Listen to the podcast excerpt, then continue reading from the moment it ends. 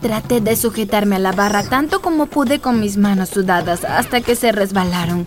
Ahora mis pies eran lo único que me salvaba de no zambullirme en las aguas infestadas de pirañas. Escuché un clic y antes de que lo supiera había flechas volando hacia mi cara. Una rozó mi oreja, pero de alguna forma logré trepar y salvarme. ¿A quién se le habría ocurrido hacer estas clases de entrenamiento tan realistas? Recuerda presionar esos botones de me gusta y suscribirse para que no te pierdas ninguna de estas locas historias. Me puse el uniforme y bajé las escaleras para desayunar. La mesa estaba ocupada por mis hermanos, con sus caras llenas y babeando como bulldogs.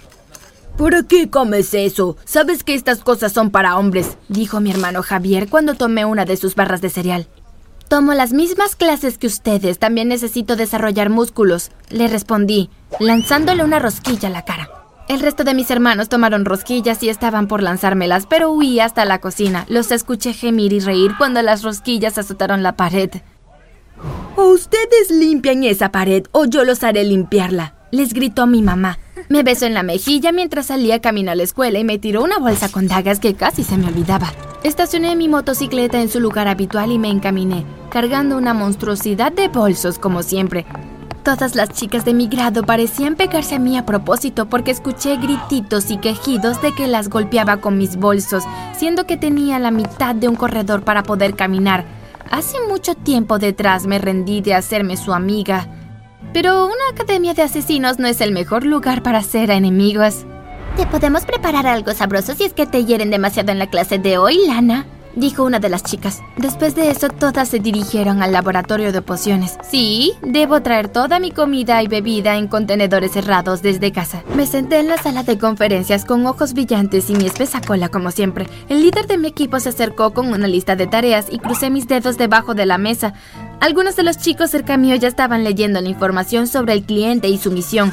Cuando todos levantaron la mirada con sorpresa en el momento en el que el líder del equipo leyó mi nombre.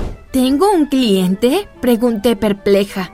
No era la única sorprendida, nadie alrededor podía creerlo tampoco. De hecho, fuiste especialmente solicitada, dijo el líder. ¿Qué? gritaron mis compañeros al unísono.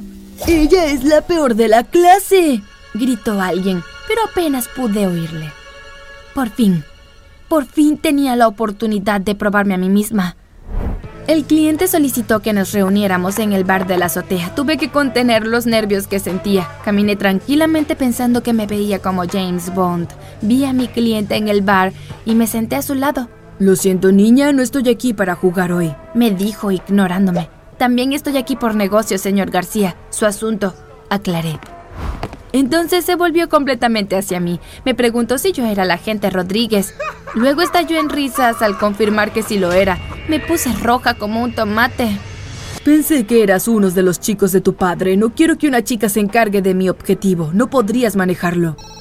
Dijo, después se levantó a hacer una llamada telefónica sin decirme nada más. No sé cómo aguanté las ganas de lanzar una botella contra él. Cuando volví a la academia, mi hermano Ricardo iba camino a encontrarse con mi cliente con su bate de béisbol sobre el hombro. Sin rencores, niña, dijo caminando hacia mí y despeinando mi cabello. Ahora a él le habría lanzado una daga, pero no se preocupen, estaba enfundada. Estaba harta de este lugar. A las chicas no les agradaba porque tomé clases de pelea y armas, que sentían muy sangrientas y salvajes.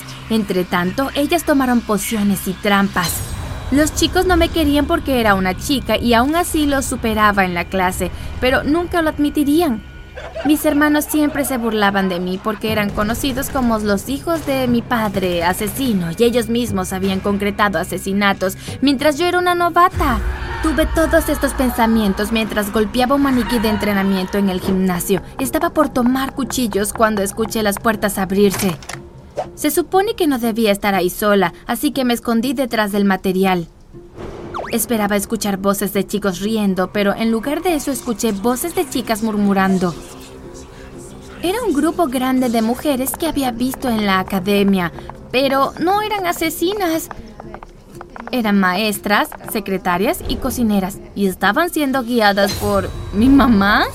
Me quedé de piedra mientras veía a estas mujeres tomar todo tipo de armas y usarlas con tanta destreza como una profesional. Diablos, mamá era mejor lanzallamas que papá.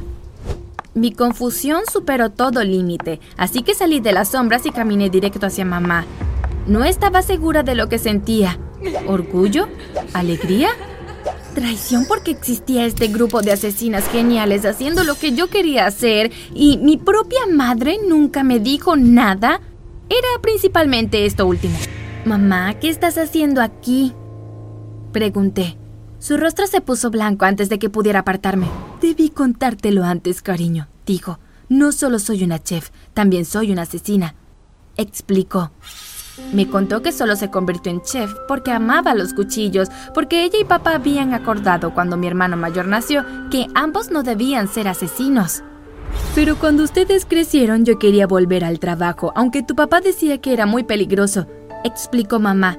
Me presentó al resto del grupo. Todas eran mujeres que por alguna razón u otra no habían podido certificarse como asesinas, por lo que formaron una pequeña organización. Ganaban dinero tomando los archivos de la academia y robando casos, luego yendo donde al cliente con evidencias y recolectando dinero. Había escuchado un rumor de que alguien había estado hurgando los cajones, pero pensé que eso era todo.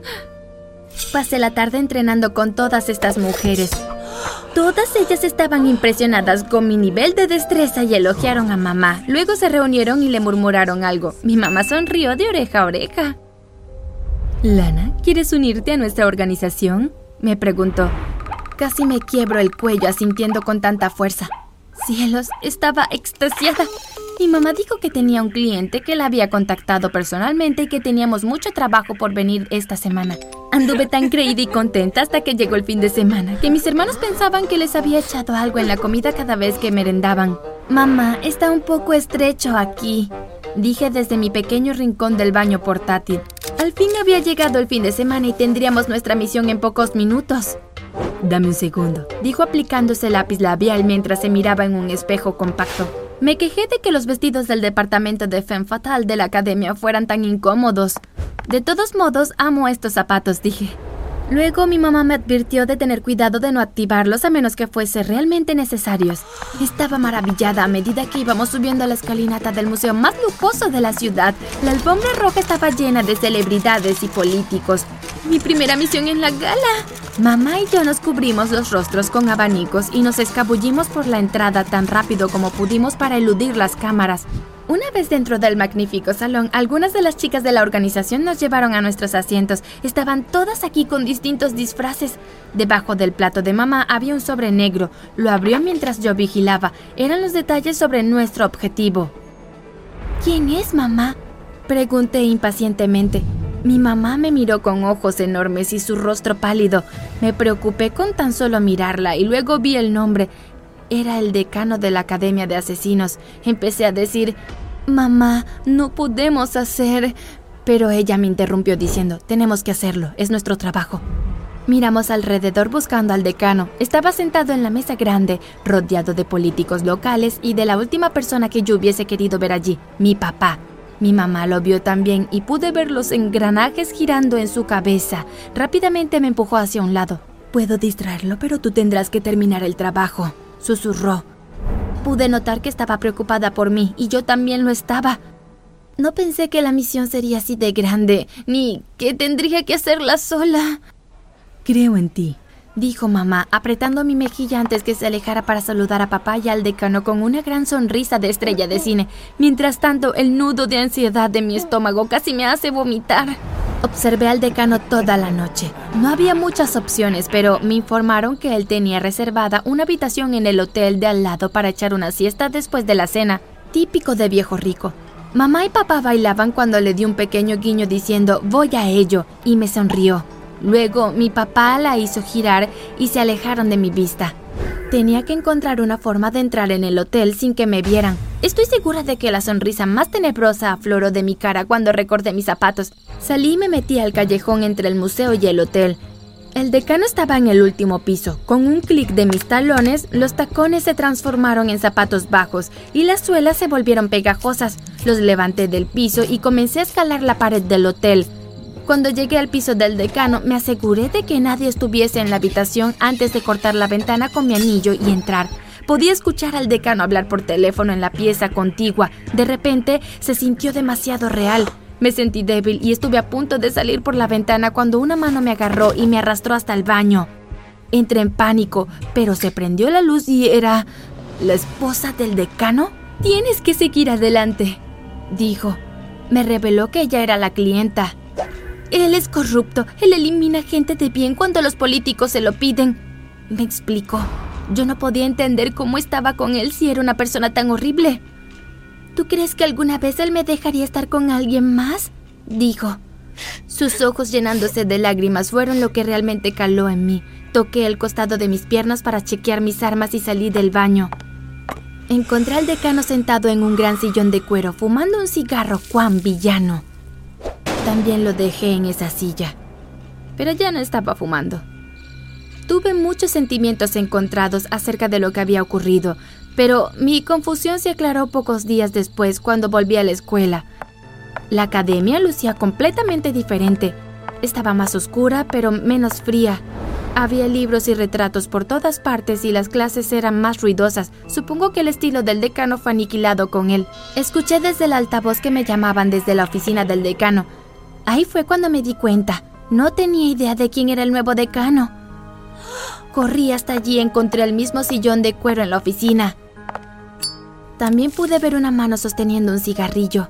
La silla giró para revelar la esposa del decano. Nunca pensé que él sería tan amable de dejarme la academia, dijo. Las cosas serán muy distintas por aquí ahora. Le sonreí. Este lugar estaba listo para un cambio.